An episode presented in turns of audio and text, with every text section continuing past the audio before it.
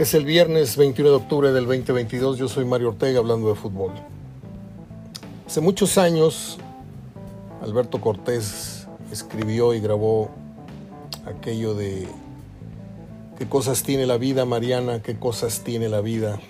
Cuanto más alto volamos, Mariana, nos duele más la caída. Monterrey tuvo la noche, la salida más estrepitosa, más desastrosa que alguien pudo haberse imaginado, toda vez que venía con una temporada de muy pocas derrotas, de muy poco gol en contra, y ayer simplemente el castillo de naipes se cayó hasta el piso. Se equivocaron todos, ¿eh? Pocas veces usted va a ver un partido con tantos errores venidos de todas las fuentes posibles que da un partido de fútbol. Se equivocó la liga con el protocolo de conmoción, se equivocó el árbitro al no aplicarlo, se equivocó Bucetich al permitir que Funes Mori cobrara ese penal, se equivocó Funes Mori al cobrar tan erráticamente ese penal tan importante para el equipo que pone en entredicho, pone en juego una gran temporada. Se equivoca Andrada al permitir que una, pelota le bote en el área chica y de ahí se derive un gol. Se equivocó Gallardo, se equivocó todo mundo, Erika Aguirre. Se equivocaron todos, hasta Almada. Hablar a toro pasado es lo más fácil que puede haber, pero también en ese sentido hay que hacerlo con propiedad. ¿Y a dónde vamos con esto? A que hoy todos podemos decir criticar la alineación de Bucetich con cuatro defensas, con tres medios defensivos, eh, incluyendo a Pizarro, no metiendo a la alineación al Maxi, no metiendo a Aguirre, no iniciando con Funet Mori. Estaba claro que la tirada de Bucetich de salida era contener y, y tratar de que Pachuca no fuera tan agresivo. Pero nos topamos con la agradable sorpresa que Monterrey no solamente contuvo al Pachuca, sino que se dio tiempo también para jugar en terreno de los hidalguenses. Ayer, al término del partido, esperamos la repetición y estuve atento de la 1 a las 3 de la mañana y llevé minuto a minuto eh, la cuenta de lo que estaba pasando. Y le voy a decir algo. Para esos que dicen que Monterrey dio un gran primer tiempo, no sé, sería hasta cierto punto nada más, porque si Monterrey hubiera bombardeado la, cabaña de Ustari, yo le diría, sí, hombre, por ahí nada más les faltó este, concretar las que tuvieron, ¿no? Y para ello me voy a apoyar en los apuntes que, le digo, tomé la madrugada de anoche y que rezan más o menos así. Bueno, me puse a escribir varias cosas en la madrugada la entrada en semifinales en Pachuca y vengo mostrando una cabecera totalmente vacía del estadio en plena semifinal. La entrada de la semifinal en Pachuca, toda la cabecera vacía. Escribí anoche. Necaxa, el equipo de la década de los 90, en su momento jugaba casi en familia. Los buenos equipos de fútbol no son necesariamente los demás aficionados en sus gradas, ni requieren más allá de lo que es el factor económico, de estadios llenos para motivarse y generar con ello su mejor fútbol. Un clásico femenil regio mete más gente que el Pachuca en la antesala de una final. Esa es la realidad.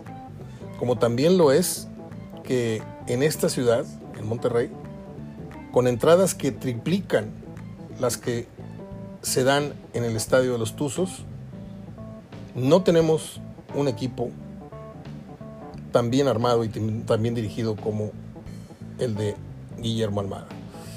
Ese fue un editorial que publiqué breve, también publiqué pálido, desencajado, cortante, molesto. Bucetich era la viva imagen de la impotencia en la rueda de prensa al final del partido. Despachó a todos los reporteros en cosa de minutos. Las preguntas, chavos, eran ¿por qué Montes en la banca de inicio? Aunque hoy se sabe que trae una contractura muscular, tal vez. ¿Por qué un jugador fuera de ritmo para cobrar un penal tan importante como fue el Mori? ¿Acaso fue para apoyar su boleto a Qatar? ¿Por qué Rodrigo Aguirre en la banca? ¿Y por qué ni siquiera minutos? En vista de que Berterame, que tocó dos pelotas insulsas en todo el partido de gol, pues eh, con 45 minutos tal vez hubiera tenido. ¿No merecía acaso siquiera el cierre del juego, Rodrigo Aguirre? ¿Unos 20 minutos? ¿Dónde quedó la maña? ¿Dónde quedó el oficio? ¿Dónde quedó tu muy conocido manejo de juegos en instancias muy importantes como la de anoche, Víctor? ¿Te arrepientes de haber salido de tú a tú en un juego en donde terminas comiéndote cinco? Esas hubieran sido las preguntas y no las babosadas que les batió hasta en tres ocasiones a estos reporteritos. Atención, se habla de un gran primer tiempo del Monterrey y aquí le voy con el minuto a minuto de lo que pasó y no pasó. Y si usted tiene algo con que apuntar, lléveme por favor la plana. Y si no, ponga atención, pare oreja, a ver cuántas de Monterrey le timbran como que fueron llegadas de gol. Minuto 3 con 25, amarilla para Craneviter por falta sobre el Pocho Guzmán y más por reclamarle al árbitro. Minuto 4, Andrada desvía córner, un tiro de Romario Ibarra. Minuto 6 con 25, tiro desviado de Romario Ibarra. Minuto 8 con 36, gol de Nico Ibáñez desde córner. El balón bota en el área chica. ¿Cómo puede ser esto? Bueno, pues. Además, había antes un penal de Moreno por un clarísimo empujón. 1-0 pierde Monterrey desde el minuto 8. Minuto, 15, minuto 11 con 45, manotazo en la cara de Estefan a Nico que Ramos Palazuelos no ve y que incluso no hay repetición posterior televisivamente hablando de la misma. Minuto 15 con 21, gol de Monterrey sin previa llegada en los 15 minutos anteriores. Gol de Monterrey, gol de Héctor Moreno, Ponchito cobra, Estefan Medina recentra y Moreno le empuja de cabeza. Muy bien, 1-1. Minuto 19, volea de Nico Ibáñez que se va por encima de la meta de Andrada. Minuto 22, gol de Romario Ibarre, pelotazo de Mauricio Isai, Isaí. Mala marca de Estefan y de Gallardo, 2-1 Pachuca. Y creo que por ahí se queda atorado porque el balón viajó mucho, mucho por el aire y yo creo que Andrada que estaba muy salido termina quedándose clavado cuando un portero con más atrevimiento pudo haber salido por ella a los límites de su área. Eso es un comentario muy, muy a título personal. ¿eh? Tampoco quiero cargarle la mano de, los goles a Andrada, pero creo que ahí otro portero con un poquito más de, arrojo se lo hubiera jugado. ¿eh? Porque acabo de ver la repetición como siete veces y, y se ve donde Andrada ve que el balón viene en el aire, viene en el aire y no hace por él. Bueno, déjeme, se me acaba de perder la página, pero estoy en esta inmediatamente.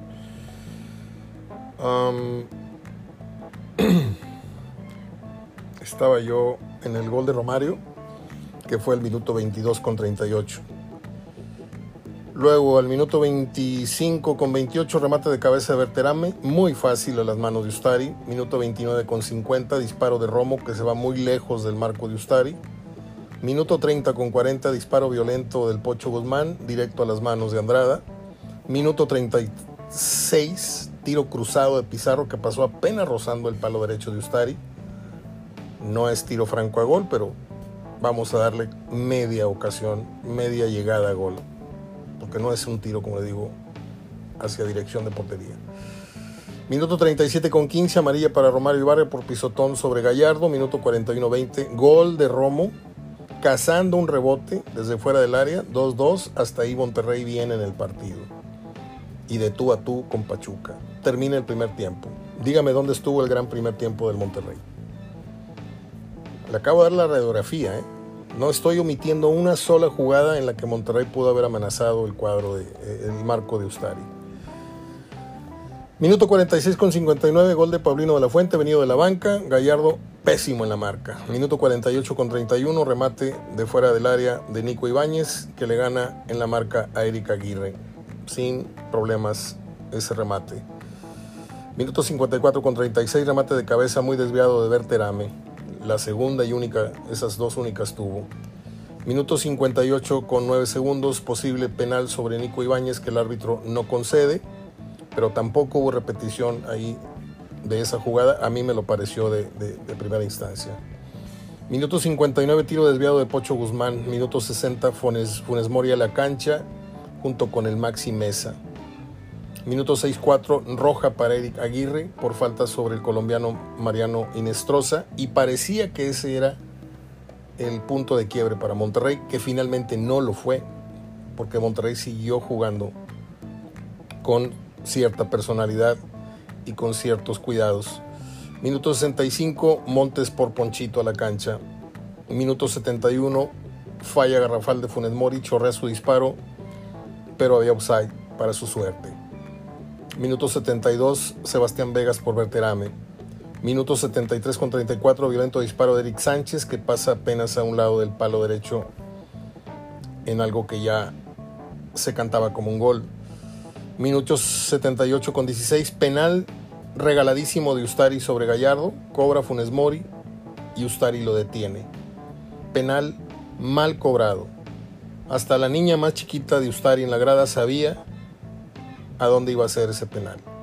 A la altura de la cintura, con nula colocación, porque no fue ni pegado al palo, fue en donde el portero está parado en el, en el segundo tercio que puede ocupar con sus brazos la portería. A su lado derecho estaba el segundo tercio y a su lado izquierdo el tercer tercio de la portería. Bueno, pues fue en los límites del tercio central y el tercio derecho. Ni siquiera tuvo colocación en penal. Ahí se derrumbó el Monterrey. Ahí se derrumba porque era el 3 a 3 y faltaban 12 minutos para el final más 10 del agregado. 22 con un 3 a 3 hubiera sido el resultado soñado y para el cual paró el Monterrey, eh, Bucetich paró al Monterrey esa noche. Pero ahí se fue, ahí se fue mucho porque después vendría la debacle que todos vimos. A ver. Esto fue el 78. Al 82 con 51, penal de Celso Ortiz sobre Eric Sánchez, cobra Nico y 4-2. El cobro fue 4 minutos después de que se marcó el penal. No todos los contactos en el área son penal, pero tampoco tienes que ir en el área chica a darle la posibilidad al delantero de que te ganche o de que ganche al árbitro. Y ese fue el pecado de Celso Ortiz. Hay un recargón sobre el antebrazo de, de, Eric Sánchez. Eric al sentir que era tocado ya se estaba tirando y al tirarse viene el contacto abajo y eso da argumentos para marcar el penal.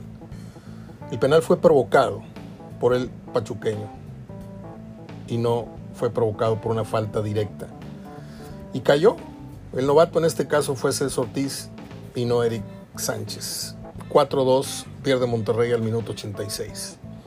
Minuto 91 con 33, 5 a 2, con el tercero de Nico Ibáñez, con previa falta sobre Romo que Ramos Palazuelos no marca. Rayados recibiendo una goleada que nadie presupuestó. Minuto 93 con 33, media vuelta de Funes Mori por arriba del marco.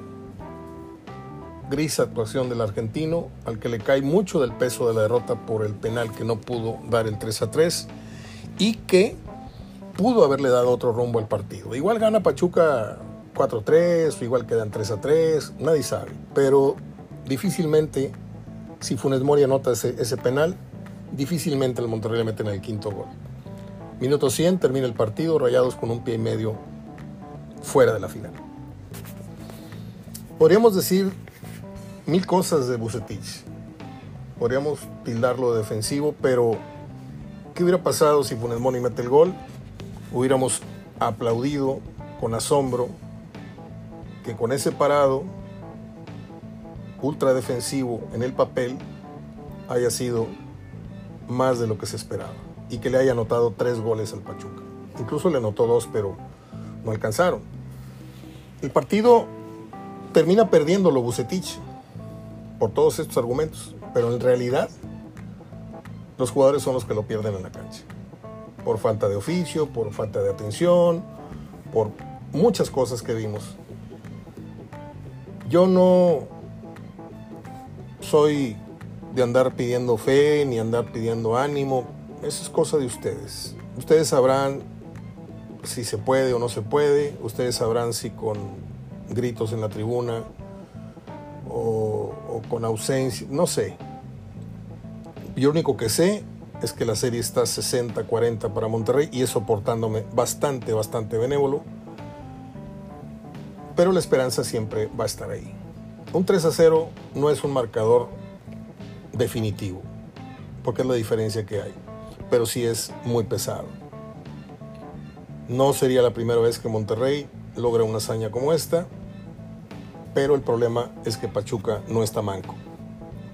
Pachuca no es el Cruz Azul, Pachuca no es Cholos, Pachuca no es León, Pachuca no es de esos equipos que Monterrey les metió de 3 y de 5 esta temporada. Va a tener que jugar una de sus partidas de ajedrez más inteligentes Bucetich en la vuelta, porque tiene que dosificar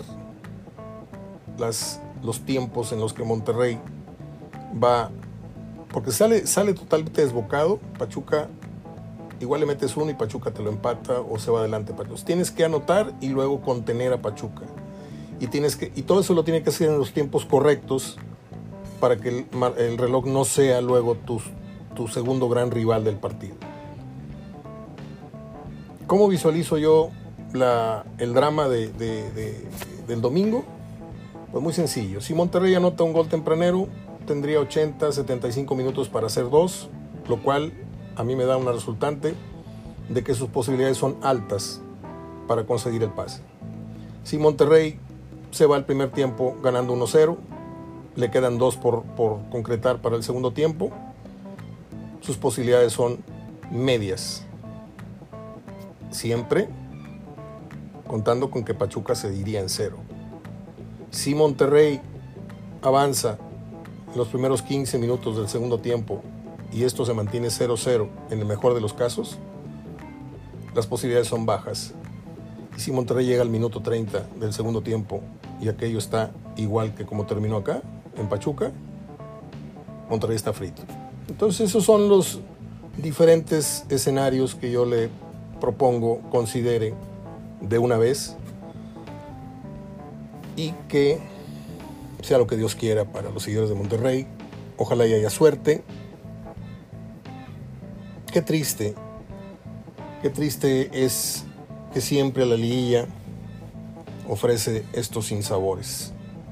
Porque yo puedo entender una sorpresa, yo puedo entender que el 12 le pega al no sé qué, que el 8 le pega al 1. Eh, pero ya cuando estás en una semifinal, en donde quedan los, los verdaderos gallos para campeón, no puedes tener la tarde más desastrosa del año en la que entregues tres cuartas partes del boleto para la final. Ese es mi resumen. Lo único que diré es que Funes Mori no tiene madera para tirar penales. No tiene madera ni de ser líder para con su afición siendo el máximo goleador histórico. Y tampoco tiene madera para tirar penales, no lo ha demostrado. Lo dije a manera de sorna, pero es cierto usted, yo, el de las semillitas en la grada, el que vende la cheve, todos sabían a dónde iba a tirar Funes Mori el penal. Nadie imaginó siquiera la posibilidad de un cañonazo al centro de la portería. Nadie imaginó una pausa antes de patear, cambiar el rumbo del balón. Nadie imaginó una finta. No, sabemos cómo patea Funes Mori. De los 15, 20 penales que ha tirado en su carrera con Monterrey, no sé cuántos ha fallado, pero le hemos visto cobrar por lo menos la mitad o más a esa altura y a ese sitio. Lo falló.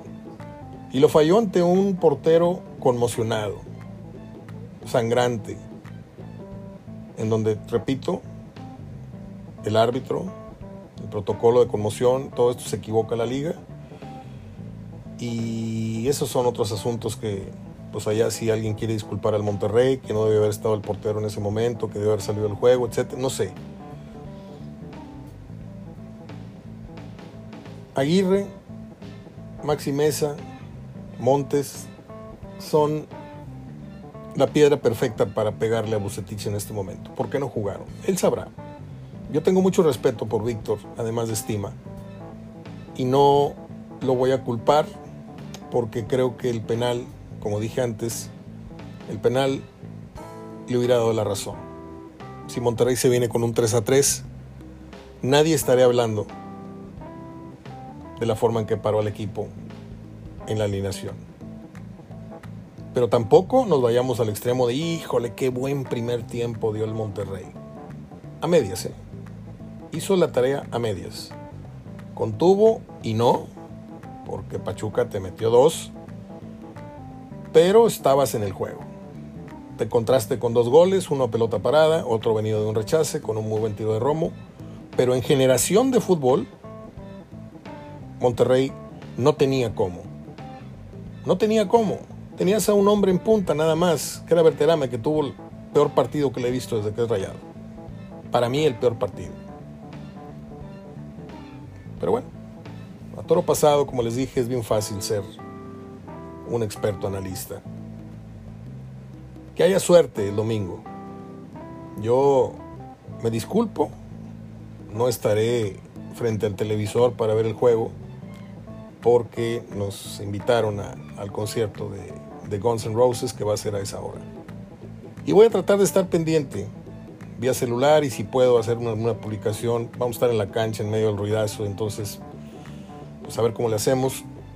Y si hay buena señal, ahí voy a estar tratando de participar con algunos apuntes. Si no, regresando, al filo de la medianoche, agarro el partido en la repetición y lo veo religiosamente y estamos comentando para usted sin falta el lunes en el podcast, habiendo visto el partido. Así las cosas. Ayer grabamos con Gerardo Gutiérrez. Obviamente no sabíamos el resultado de hoy. La plática está muy buena. Perdón que siempre diga lo mismo, pero las charlas con Gerardo son muy buenas. Como con Sergio Verdirame, y hablamos de Néstor de la Torre, de su gestión aquella en la selección mexicana como director de selecciones, y hablamos de la pachanga aquella en el Camino Real. Y hay cosas que usted no sabe, del parentesco político que hay entre Gerardo y Néstor de la Torre, hay una cuñada, una, una boda ahí. De, y viene contando datos sumamente interesantes de Néstor de la Torre de su gestión, del el comité pro fiestas que había en la selección, quién encabezaba la organización de las fiestas y quién organizó aquella fiesta. El por qué Vela, ahí vengo yo opinando y, y Gerardo me da la razón, por qué Vela se alejó a partir de ese momento, de ese suceso. Sí, porque se supo que Vela fue los que fue los que le la pasaron bonito ahí con, con Yamilet en el baño junto con Salcido. Primero uno y luego el otro, ¿eh? porque no se puede de las dos maneras, por obvias razones. Ya lo usted entenderá de qué me refiero. Era uno y luego el otro. Está bastante bueno el programa. A continuación con Gerardo Gutiérrez. Soy Mario Ortega hablando de fútbol, regreso con las efemérides.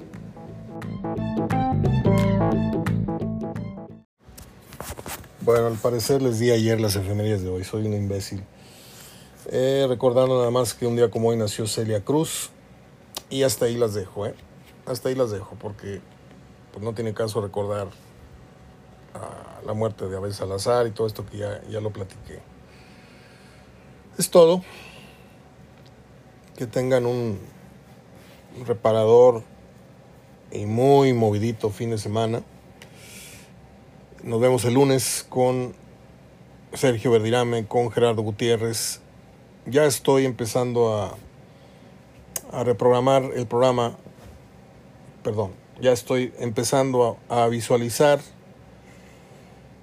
cómo vamos a reprogramar el podcast HDF Radio. Eh, no contamos ya regularmente con Jalapa, ni con Díaz Ábalos, ni con Goyo, por razones muy particulares de ellos. Seguimos siendo amigos, seguimos siendo los grandes amigos de toda la vida, pero no pueden cumplir con el compromiso, eh, salvo algunas ocasiones. Entonces, estamos buscando analistas, por ejemplo, a Gerardo lo vamos a tener lunes y viernes. A ver, no sé si lo, lo, no, no los quiero empalmar. Obviamente no quiero quemar dos cartuchos tan valiosos un mismo día. Entonces voy a ver si paso a Bedirame grabando el lunes con él, lo paso para el martes. Y me quedan miércoles y jueves, porque Gerardo repite los viernes, afortunadamente. Eh, no quiero revelar nombres, estoy en tratos con algunos personajes del periodismo y del fútbol, exjugadores. Y les prometo que para el 2023 otra vez vamos a reforzar como se debe esta emisión radiofónica por internet. Es todo. Abrazo de gol. Soy Mario Ortega hablando de fútbol. Un abrazo para el, abuelo Azuara, que ayer cumplió años. Una gran persona, un gran futbolista, un gran amigo. Y por ahí se me está escapando algún otro cumpleaños, pero ya, ya fue demasiado. Estoy por entrar al aire en una emisora en Houston. Me están marcando en este momento. Y vamos a ver, vamos a ver qué sale. Hasta el próximo lunes. Cuídense mucho, pórtense bien, si pueden.